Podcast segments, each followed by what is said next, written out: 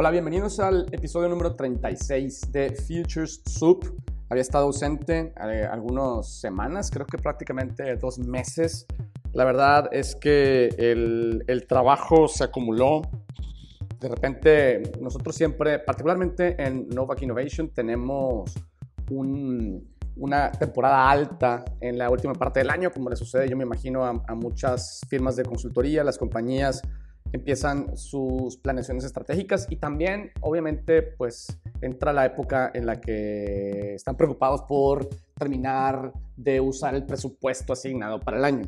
Entonces, entre eso y la combinación con que en School of Change tenemos un, la segunda generación del programa de Business Design Journey, que me tocó dar la primera clase y me, dio, me dieron ganas de hacerle un, un overhaul bastante importante. Entonces, esas dos cosas me tuvieron muy ocupado y, y, con bastante poco tiempo para poder hacer el podcast, pero al final de cuentas, el podcast, contenido y todo lo demás que está conectado, eh, pues estoy retomándolo ahora y, bueno, yo oh, quiero hablarles de varias cosas, ¿no? Particularmente quiero hablar de, de el poder de lo efímero, ¿no? El poder de las cosas que duran poco tiempo en el mercado.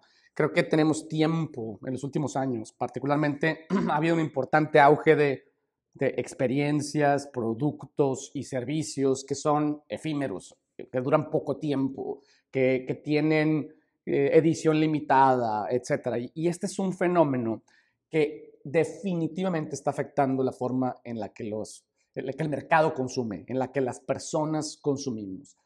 La, naturaleza, yo diría, eh, efímera de un producto o de un servicio, eh, o la idea de que un producto o servicio puede desaparecer en cualquier momento, logra generar una conexión emocional que, que un producto permanente no logra, porque se percibe como una oportunidad única para vivir un momento auténtico.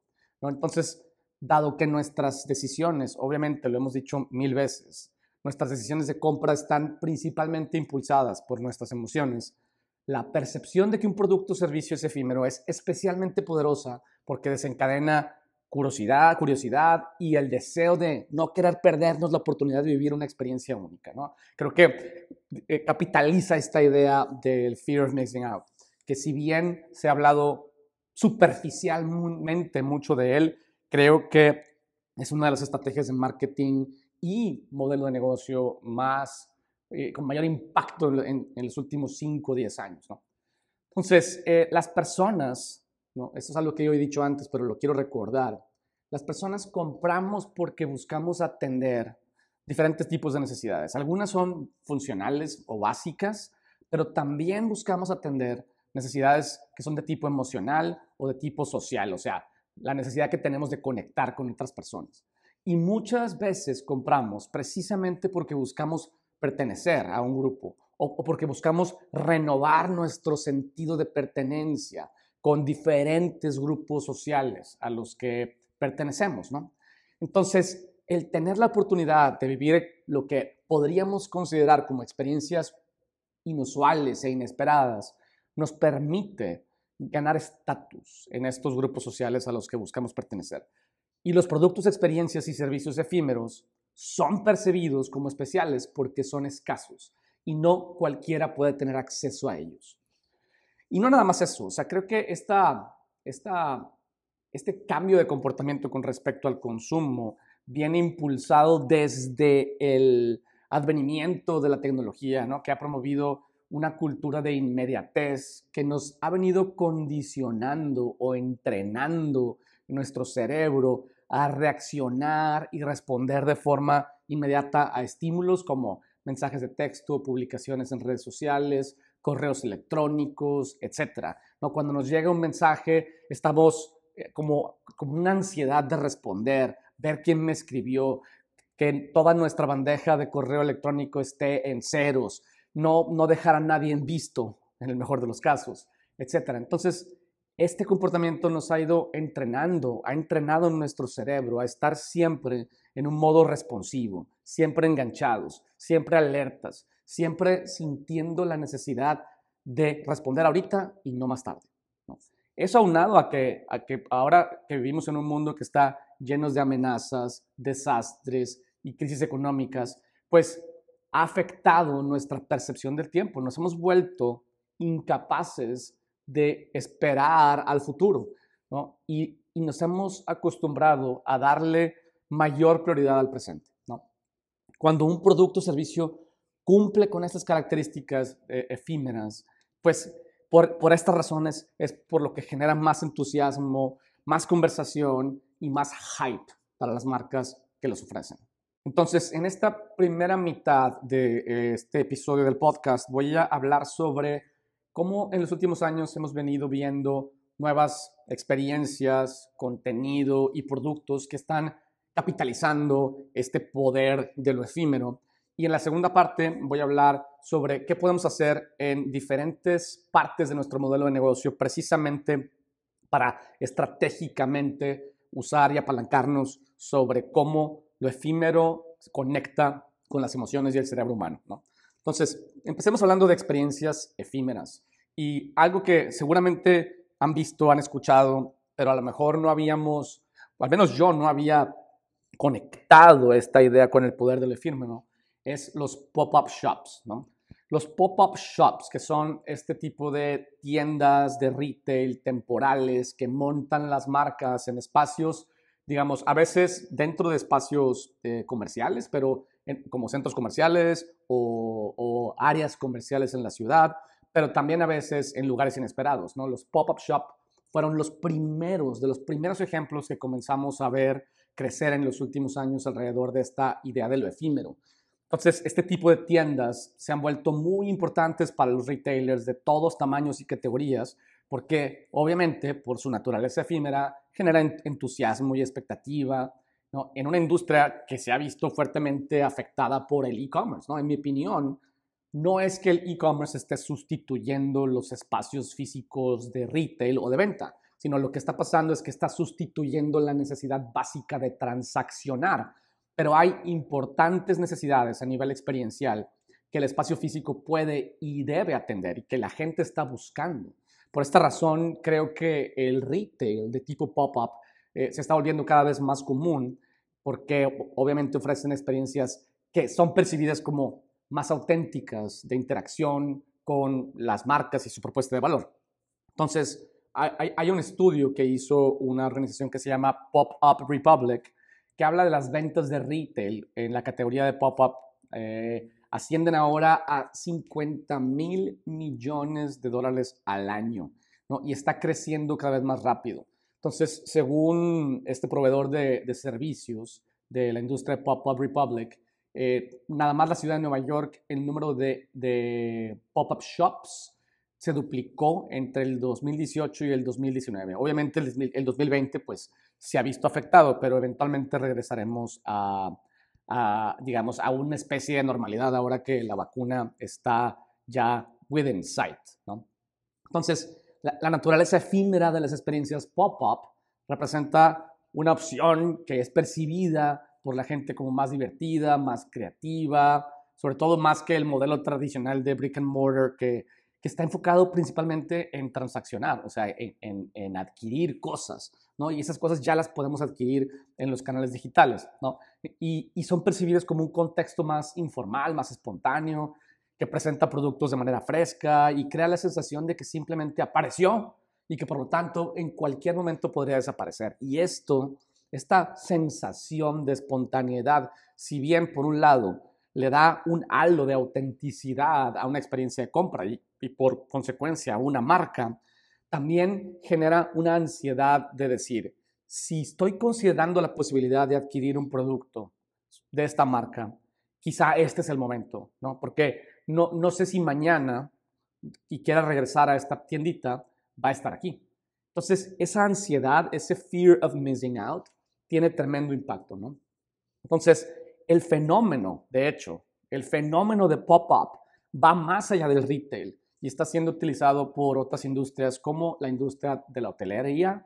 Hay, hay, hay hoteles pop-up, hay oficinas pop-up, hay bares pop-up, restaurantes pop-up, incluso chefs que organizan cenas con invitados, ¿no? Que son experiencias más underground, más auténticas, que duran poco tiempo, con menús que están cambiando, ¿no? Eh, entonces, los pop-up shops, los pop-up restaurantes, las experiencias de compra y las experiencias en general, pop-up efímeras, son uno de los ejemplos que a partir del 2010-2011 empezaron a crecer, pero particularmente en los últimos cuatro años han, se han disparado tremendamente. Si hoy la industria del pop-up retail valía, bueno, hoy no, en el 2019 valía 50 mil millones de dólares, hace apenas cuatro años valía 9 mil millones de dólares. O sea, se ha quintuplicado.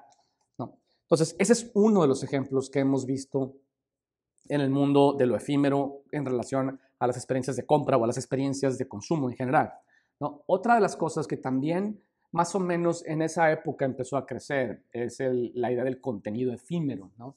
que fue introducida principalmente por eh, que era esta aplicación que, nació y que eventualmente se convirtió en Snapchat.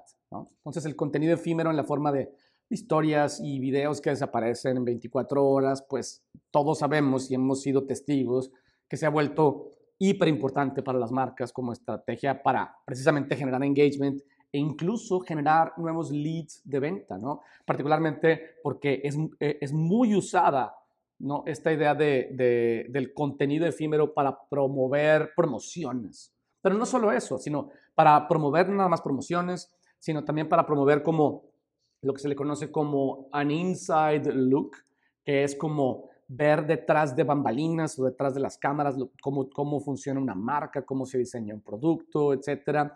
También eh, se usa para eventos en vivo, que obviamente la naturaleza en vivo de un evento por sí tiene un halo de, de, ¿será que se dice así? Un halo efímero, eh, etcétera. Entonces, se ha venido usando por mucho tiempo ya, pero sigue creciendo su popularidad, sigue creciendo su, importancia. Y al igual que las experiencias pop-up, la naturaleza efímera de este contenido que desaparece después de un periodo determinado genera emoción, ya que solo proporciona una pequeña ventana de tiempo para interactuar con él. Algunos beneficios o algunas de las razones por las que funciona bien son varias y, y son súper importantes para las marcas. Por ejemplo, engagement. Todas las marcas queremos engagement en redes sociales y el contenido efímero promueve el engagement o la participación del usuario, ¿no? Comparten este, o sea, compartimos este contenido en redes sociales porque queremos interactuar en tiempo real con nuestros seguidores. Y, el hecho de que una pieza de contenido tenga duración corta promueve mayor interacción inmediata porque obviamente los usuarios saben que no pueden posponer la interacción. Si estás considerando interactuar con esta marca, lo haces ahora porque sabes que eh, la ventana de tiempo es corta. Entonces, si tienes interés en consumir este contenido, el momento es ahora. ¿no? En, en, cambio, el contenido permanente es algo a lo que siempre puedes regresar en otro momento, lo cual lo hace menos interesante por default o genera menos engagement inmediato por default. El segundo tema o la segunda razón por la que se, se usa y es importante el, el contenido efímero es por, por esta idea de call to action. Muchas veces el contenido efímero invita al usuario a tomar una acción de compra alrededor de promociones. Como decía hace rato, de hecho, este es el uso más común, 36% del contenido efímero en historias, etcétera, tiene una intención de levantar un lead de, venta. Eh, y entonces eh, las marcas ofrecen una promoción o un beneficio temporal y de igual forma si los usuarios tienen interés en capturar esa oportunidad o esa promoción, el momento es ahora, lo cual detona mayor acción inmediata que otro tipo de contenidos. ¿no? También, como veníamos hablando en el mundo de las experiencias, el mundo del contenido efímero nos permite ser más auténticos o ser percibidos como más auténticos. ¿no? E, e, una de las cosas que sabemos todos que convence a las personas de que presten atención a una marca es cuando, cuando se puede, eh, cuando nos podemos relacionar Ah, con su producto o servicio cuando lo vemos como cercano, pero, pero ah, eh, las marcas, aunque invirtamos un montón de tiempo y esfuerzo en publicar contenido que esté bien pensado y bien producido, como generalmente es el contenido permanente, siempre existe la posibilidad de que sea percibido como inauténtico o falso, porque al final sabemos que las marcas lo que quieren es vendernos. En cambio, el contenido efímero, particularmente si se hace desde una perspectiva de menor producción, de menor, eh, más, más espontáneo, genera una percepción de autenticidad que conecta de manera más emocional y más directa con nuestros seguidores o con nuestros clientes. ¿no? Entonces, también es más fácil de mantener. O sea, el contenido efímero, particularmente que, está poco producido, que tiene esta intención de autenticidad, pues elimina la, necesidad de, usar equipo y producción sofisticada, ¿no? Y, y, lo hace, es algo que podemos mantener más fácilmente porque no tenemos que estar invirtiendo grandes cantidades de dinero ni grandes cantidades de tiempo eh, en, en, generar este contenido. Entonces, el contenido efímero tiene también, ya, pues, digamos, tenemos una década prácticamente viéndolo y usándolo, pero creo que lo, que lo que nos faltaba entender era que es exactamente la naturaleza efímera la que le da ciertas cualidades que nos ayudan a conectar mejor y a generar un, call to action y una interacción más inmediata. ¿no? Por eso el contenido efímero llegó para quedarse. Obviamente el contenido, eh, el contenido permanente sigue siendo importante, pero yo creo que una de las cosas importantes que nos tenemos que preguntar las marcas y los, en general los creadores de contenido es cuándo voy a usar un contenido efímero y cuándo voy a usar un contenido permanente.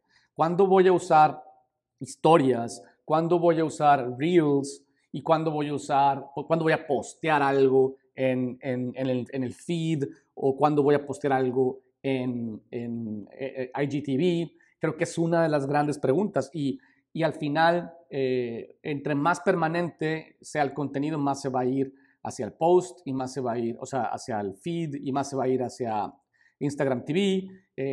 hablando de Instagram, obviamente cada, cada plataforma tiene sus nombres, y entre más efímero, pues más se va a ir hacia los reels y más se va a ir hacia las historias. ¿no? Entonces, las historias y los reels nos ayudan a promover un sentido de autenticidad y, e, e inmediatez. Y lo que estamos buscando es una, una, una interacción inmediata, un engagement inmediato, un call to action inmediata. Es mejor meterlo en contenido efímero y quizá el contenido permanente esté más enfocado en, en darle credibilidad, y awareness a nuestra marca y a nuestros productos. Sobre todo, particularmente efímero, eh, el hecho de las promociones. Y luego están los productos efímeros mismos.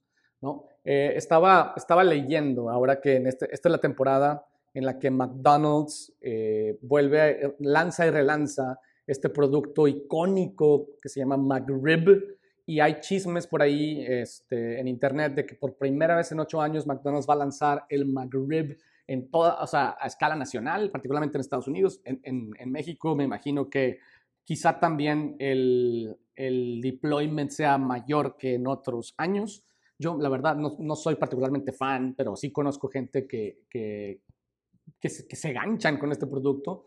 ¿no? Entonces, este, este sándwich ha sido lanzado de forma cíclica en diferentes restaurantes ya por cuatro décadas. Yo, la verdad, me enteré de él hace como una década y quizá porque no llegaba a México antes. Y, ha llegado el punto ¿no? de que el McRib, que básicamente, como ustedes saben, es, un, es una especie de sándwich tipo, como una torta eh, hamburguesa que es de, costilla de cerdo con como barbecue, se convirtió en un producto que tiene una lealtad a nivel de culto.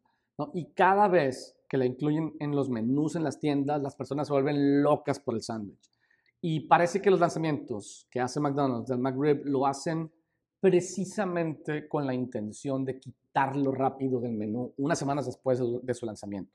Y, si la historia nos enseña algo, nos dice que McRib realmente no es tan bueno ni tan delicioso. De hecho, la primera vez que McDonald's retiró el McRib del menú no era por una estrategia de marketing, sí, ni tampoco porque no hubiera suficientes ingredientes disponibles. O sea, porque uno de los chismes es, que es difícil conseguir costillas de cerdo para McDonald's, pero imagínate, a la escala a la que McDonald's vende, eh, si este sándwich hubiera sido exitoso desde el inicio, se les hubiera ingeniado para conseguir los ingredientes que necesite. ¿no? Sino, la verdad, la realidad es que fue un producto que fracasó. ¿no? Las ventas eran muy bajas. Entonces, e, eventualmente se dieron cuenta por accidente que si lo lanzaban y lo quitaban y si, y si creaban esta, esta sensación de que era algo especial porque no duraba tiempo, ¿no? la gente lo iba a valorar más y efectivamente así fue. Y que, y que este, este producto, si bien al quitarlo, pues pierdes la oportunidad de vender, pero generas esta conexión con McDonald's y el resto de sus, de sus productos, a los que, bueno, ¿te acuerdas del McRib? Bueno, te engancho con el McRib, vas y lo compras, dos semanas después dices, déjame como una Big Mac. Eh, y esa es un poco la, la idea. Ahora, en un mundo también en el que las compañías están comenzando a entender que lanzar productos eh, a través de esta idea de product drops, que ustedes saben que hay un, tengo un episodio sobre product drops aquí en, en, el, en, el, podcast y también en el canal de YouTube tengo un webinar al respecto, eh, que creo que es una de las estrategias de engagement también más importantes que hemos visto en los últimos años. Eh, les recomiendo que lo, que, lo, que lo vean o que lo escuchen. Y, y entonces eh, esta, esta naturaleza efímera vive incluso en esa estrategia de product drops, ¿no? Entonces, la escasez es una de las cosas que han venido ganando fuerza en el mundo de los negocios, ¿no? Eh, el valor de la escasez es un factor económico que describe el aumento de precio o de valor relativo que tiene un producto porque por una oferta que está diseñada de forma artificialmente para ser baja, para haber pocas unidades. Entonces, los, los productos eh, que tienen escasez artificial tienen, lo, son, son, son, escasos precisamente esta limitación, este limitante en la cantidad de unidades o el tiempo en el que viven es intencional, ¿no? Eh, incluso cuando, insisto, tengamos todas las capacidades, tecnología, producción y capacidad de, de, de, venderlo en abundancia. Y es una de las cosas más difíciles, yo creo, en el mundo de los negocios, que todos queremos vender más y cómo encontrar el balance entre, entre ¿sabes?, generar este deseo por más sin darte más. Es como lo que hacen las series, ¿no? Las buenas series tienen pocos episodios y te dejan enganchado a la siguiente, eh, para la siguiente eh, temporada, ¿no? Las malas series, digamos que las telenovelas, por ejemplo, son una mala serie, tienen 560 mil episodios. Llega un momento donde te hartas, te empachas de ellas. Y, y, porque de alguna forma tienen esta idea como de, de, de engolosinarte y eventualmente pierdes el interés. Entonces, creo que es como esta relación coqueta con el mercado, ¿no? Eh, que es un, un tema que, que, a mí me encantaría entender mejor, pero, pero entiendo por lo menos su poder, ¿no? Entonces, esa, esa, esa escasez artificial, ¿no? Con, que, que, nos lleva a llevar productos, experiencias y contenido eh, con tiempo limitado, eh, hace que tengamos una conexión mayor y se, y se puede utilizar como, como pieza central de nuestro modelo de negocio. Entonces, por ahí me encontré un artículo que habla exactamente de esto y se los quiero compartir. ¿Cómo podemos eh, usar la escasez en diferentes partes de nuestro modelo de negocio? Entonces, antes de, de, de, hablar exactamente de eso, quiero, quiero describir a qué me refiero con modelo de negocio y cómo lo simplificamos en cuatro en cuatro componentes.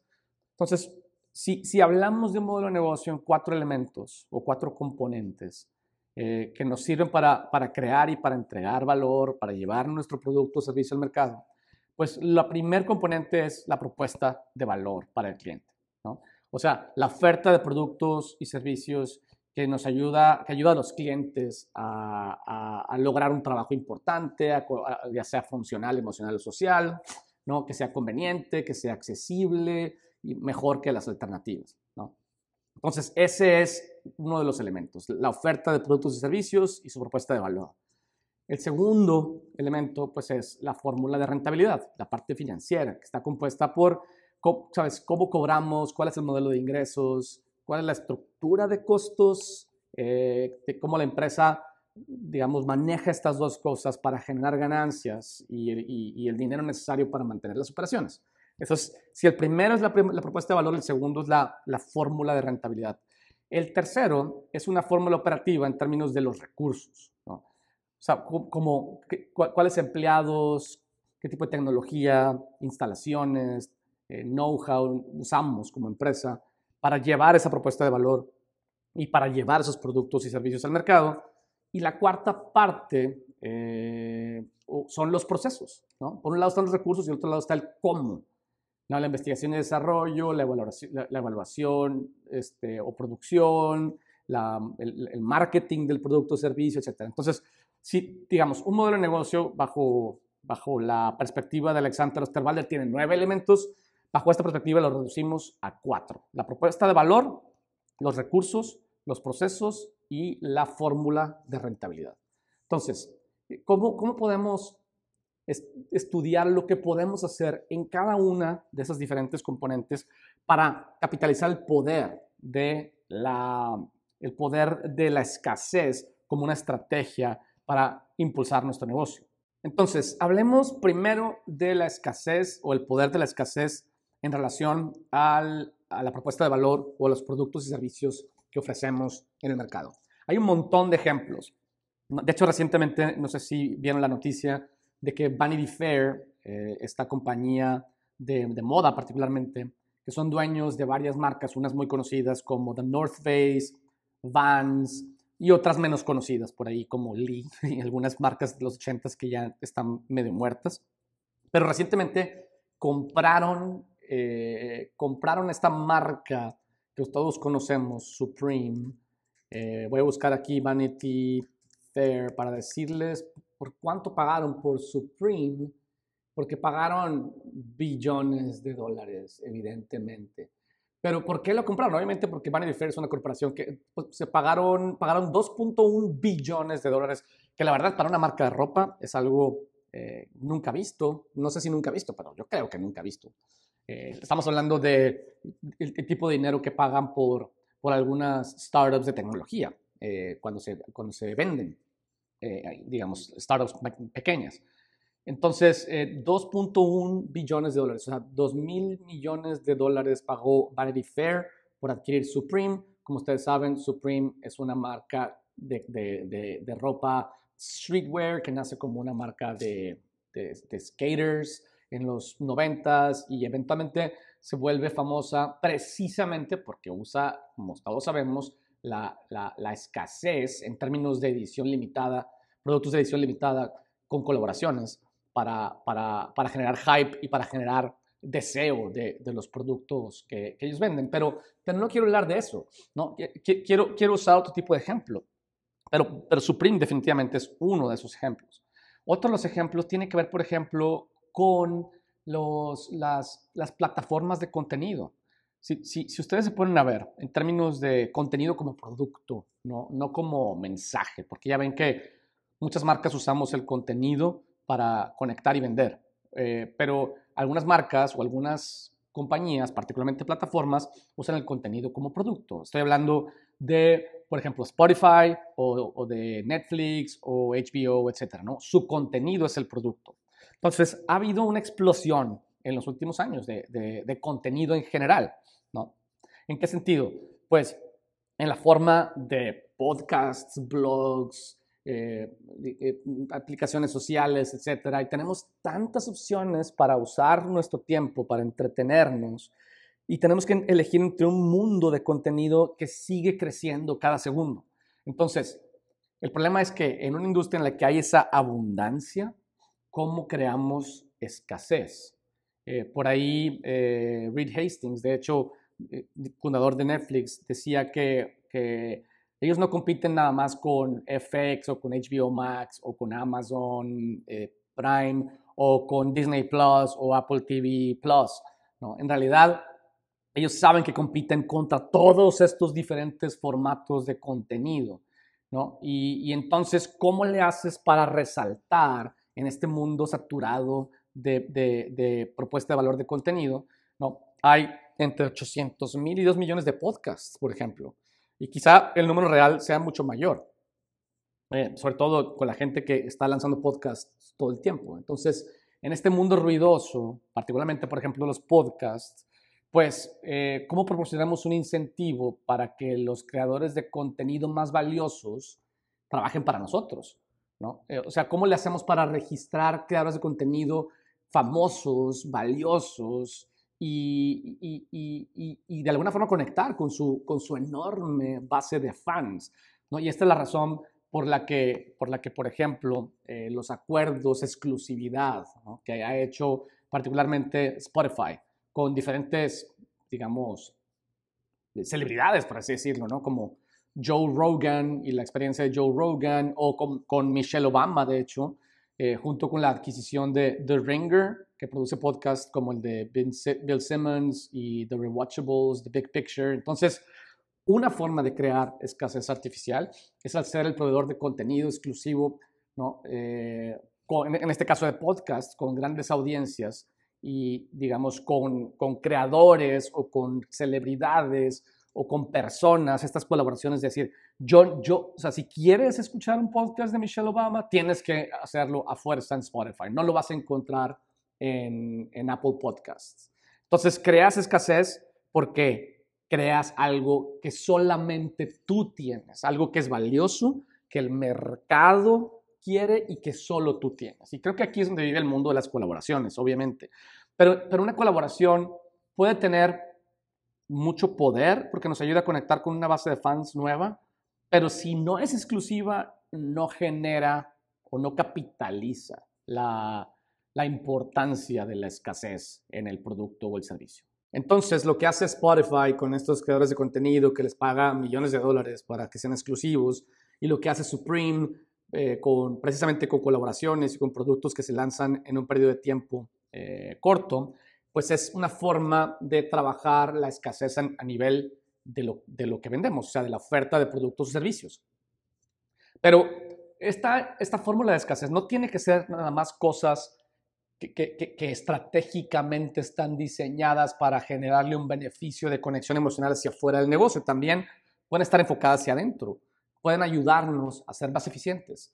Hay una, eh, digamos que hablando de la de escasez, como una estrategia para, para elevar la rentabilidad de un negocio. ¿no? Hay, una, eh, hay, hay, hay, una compañía que ustedes conocen que se llama In and Out Burger y ustedes saben que, que en, cualquier, cualquier restaurante la, los recursos que usamos y tenemos disponibles y la rotación de inventario y el rendimiento y los plazos de entrega y la utilización de activos son súper importantes en cualquier negocio, evidentemente en los restaurantes también. Eh, y entonces, ¿cómo es que un restaurante como In-N-Out usa la escasez de forma estratégica para ser más rentable? Entonces, eh, para empezar, eh, es una compañía que, que, no pretende crecer demasiado, es una compañía que nunca pretendió crecer y cotizar en bolsa, pero si analizamos bien su menú, nos damos cuenta que el menú de In-N-Out Burger, que es, un, es una marca particularmente en California, ¿no? muy conocida y muy muy admirada y, muy deseada, pues eh, eh, el menú no ha cambiado en más de 70 años. A diferencia que de muchos otros lugares de comida rápida, In-N-Out Burger ofrece solamente cuatro opciones en su menú. Hamburguesas, papas malteadas y refrescos. Punto. Entonces, es una escasez en términos de oferta que reduce la complejidad de la toma de decisión, por un lado. Entonces, si hacemos un cálculo rápido para ofrecer opciones de menú limitadas, pues uno, eliminamos la complejidad en el proceso del pedido. No hay dudas y esto aumenta la cantidad de clientes a los que se puede atender por hora.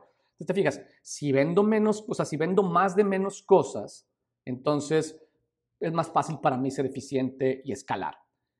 Un cambio de juego durante las horas pico de demanda, pues es algo que pueden ellos controlar fácilmente. Ahora, tampoco eso también facilita la adquisición de los insumos o de los ingredientes, ¿no?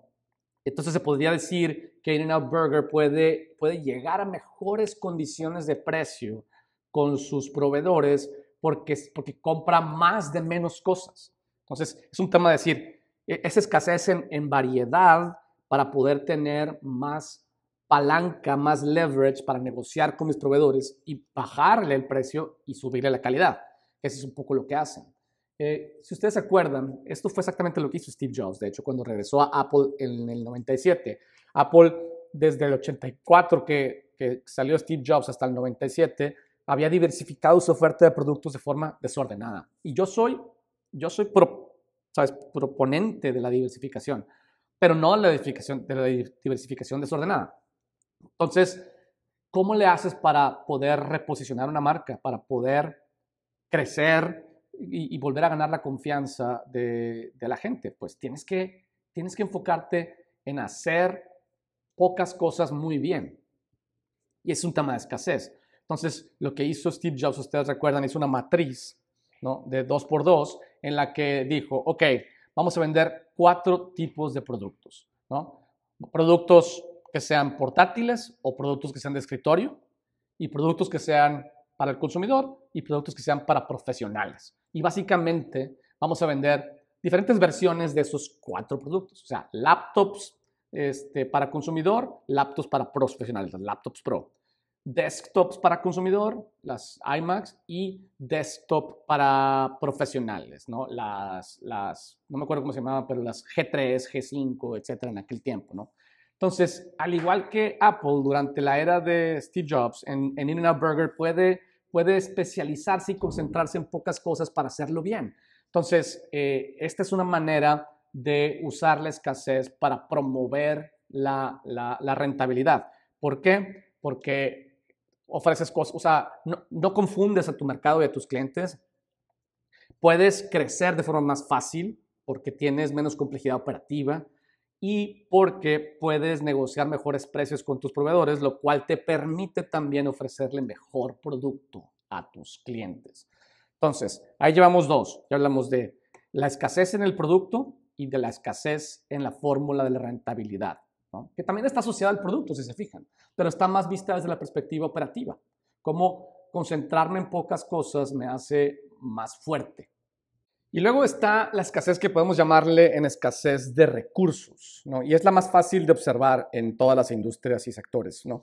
Entonces, eh, digamos que esto quiere decir que los recursos pueden, que usan una compañía para, para, producir un producto o servicio, pues pueden ser desde los empleados, los clientes, la tecnología, eh, las instalaciones, pero sobre todo el, volumen con el que produces algo, ¿no? ¿no? O sea, cualquier marca de lujo ofrece, yo diría, el ejemplo perfecto de una escasez derivada del volumen de productos que ofrecen al mercado. Una, una, ilusión de escasez vinculada al prestigio. Es una fórmula que se usa constantemente y se ha usado constantemente para obtener ganancias. Eh, yo, por ejemplo, el, el, ejemplo clásico es la marca Air Jordan de Nike, que es un ejemplo que conocemos de mucho tiempo, que Vende diferentes tipos de, zapatos, ropa y accesorios, pero siempre se ha enfocado en crear un número limitado de SKUs para Air Jordan. Quizá en el resto de las líneas o en otro tipo de líneas hace, lanza volúmenes enormes, pero particularmente para Air Jordan siempre ha, creado un número, un número limitado. ¿Por qué? Pues porque es una marca premium y esto ha hecho que sea una de las marcas dentro de Nike que venden grandes cantidades de dinero, representa el 8% de las ventas totales de Nike y la hace aspiracional. Si bien los tenis o los zapatos eh, horrorosos que se venden a lo mejor en Foot Locker, eh, quizá representan en dinero mayor, mayores ventas que, por ejemplo, eh, las líneas más exclusivas, ¿no? como ISPA o Jordan, etc. Estas líneas exclusivas que, tienen una, que hacen un, uso más escaso de los recursos y que generan una percepción de premiums, es la que mantiene y hace que la marca se mantenga como aspiracional.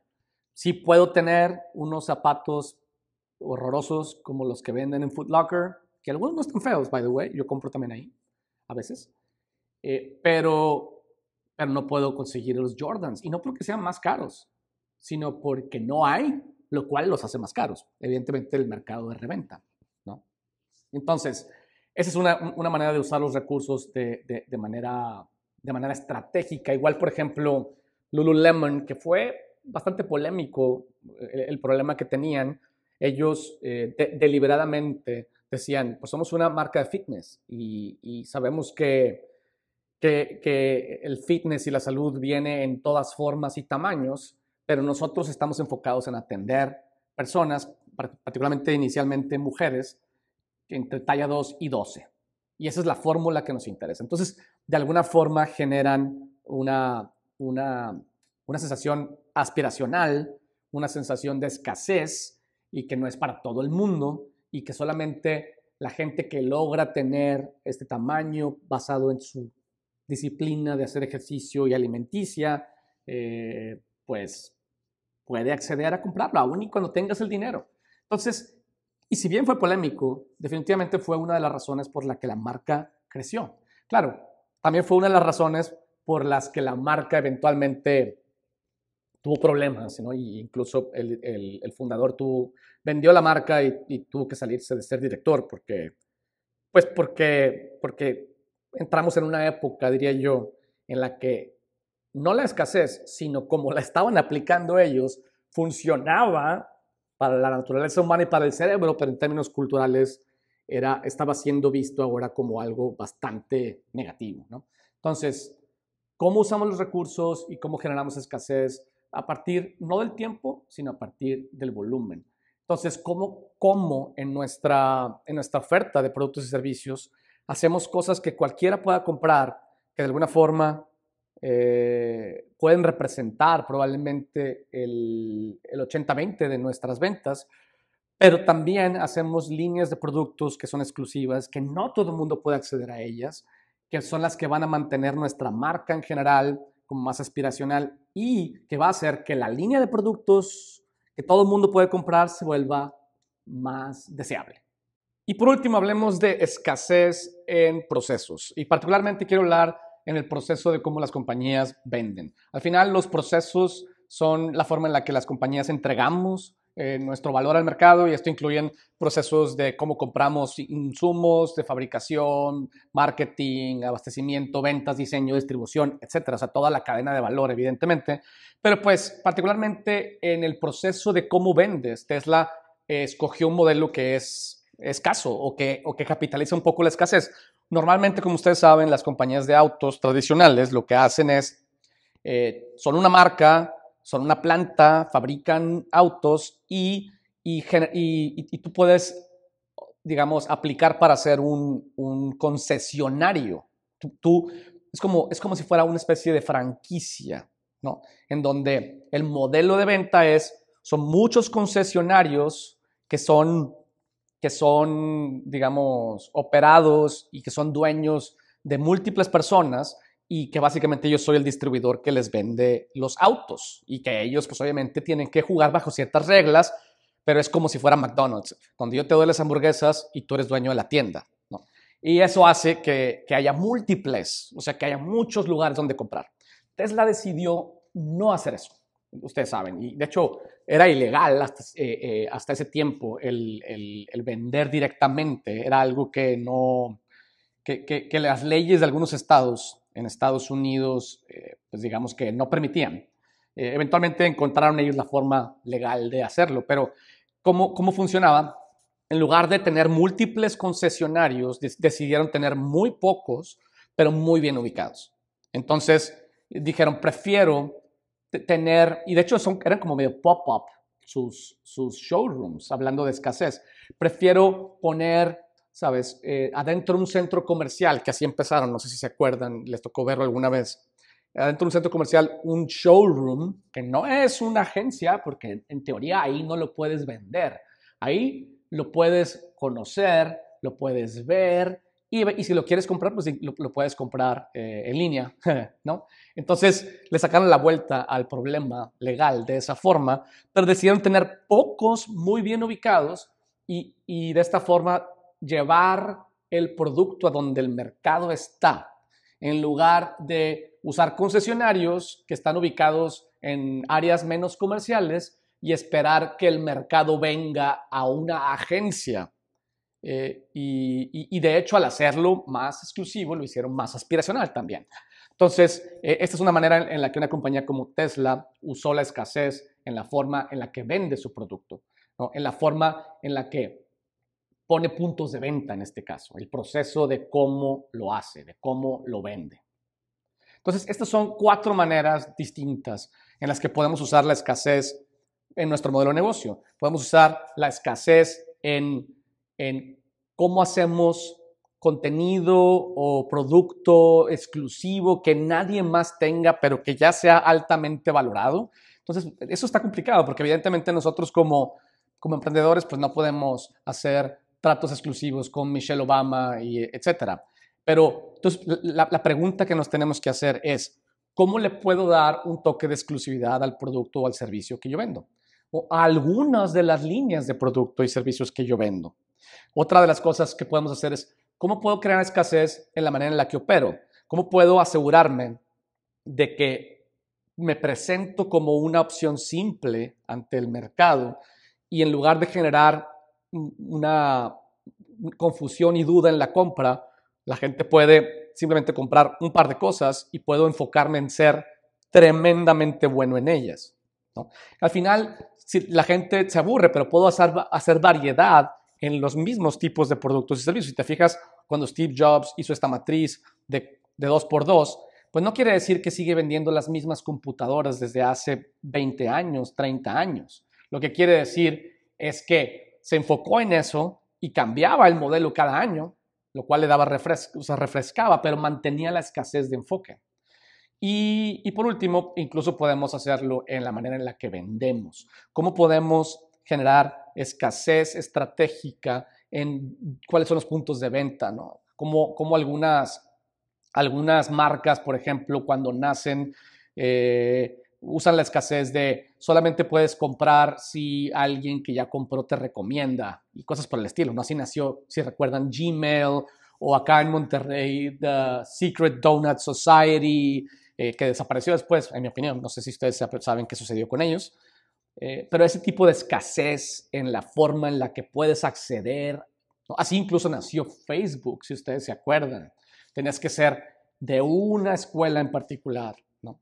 Entonces, la escasez tiene gran, gran impacto y, y, y tiene tiempo que está ganando fuerza en la forma en la que las compañías operan y venden y lanzan y crean sus productos pero creo que ha, habido poca discusión acerca de cómo la podemos adoptar. Nosotros hemos estado comprando y hemos estado siendo eh, víctimas, por así decirlo, en el buen sentido de la palabra, de la escasez y cayendo en, en este juego, pero quizá no nos hemos preguntado cómo la podemos usar nosotros, porque al final la escasez no es una tendencia, es un, es un, es un un recurso que usan los negocios para conectar con cómo funciona el cerebro humano. Y con esto los dejo. Por ahí voy a estar eh, compartiendo contenido en redes sociales sobre este tema en particular. Este mismo, este mismo contenido lo voy a publicar en la forma de un artículo en LinkedIn y en Medium. Voy a hacer algunos este, slideshows o este, carruseles en Instagram y en Facebook y algunos pequeños videos. Y nada, nos estamos viendo en las redes sociales y nos vemos la semana que entra. Chao.